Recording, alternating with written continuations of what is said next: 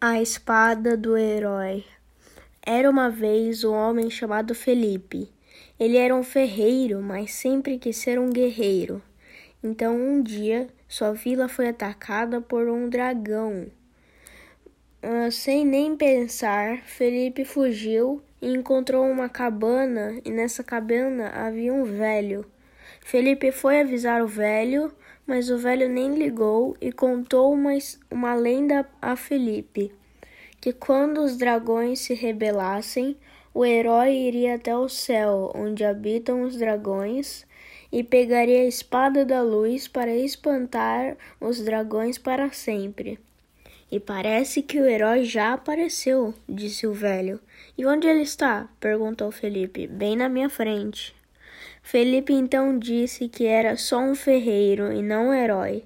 Mas o velho só deu uma coisa na mão dele e desapareceu. Felipe então viu que era um mapa da jornada, preparou uma armadura com o seu melhor ferro e partiu. Mas Primeiro, ele precisaria ir até o irmão do canhão, para ele ser lançado até o céu com o canhão. Então, quando chegou lá, os irmãos disseram que precisavam de um metal específico que ficava em cima do vulcão. Então, Felipe teve que subir no vulcão para pegar o ferro. Ele teve vários desafios, como escorpiões, cobras e aranhas.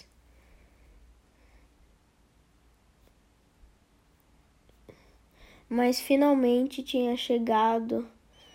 Quando foi pegar o metal, um monstro de lava imenso saiu do buraco do vulcão e apareceu.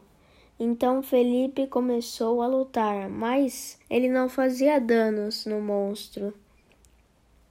Então ele atacou duas pedras nos olhos dele, que fez ele recuar para a lava e empurrou uma pedra enorme em cima para tapar o monstro.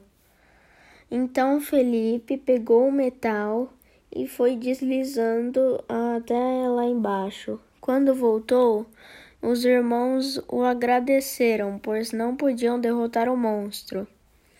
Então Felipe conseguiu o canhão, mas como ele iria ativá-lo sem pólvora?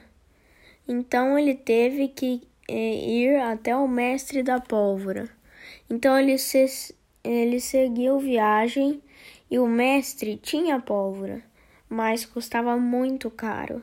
Então Felipe avistou um cartaz de um tesouro na caverna.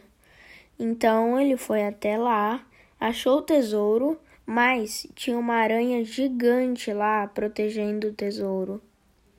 Ela prendeu ele na teia na parede Mas Felipe lembrou que tinha fósforos, então ele acendeu com muita dificuldade e conseguiu botar fogo na teia que foi até a aranha e queimou ela.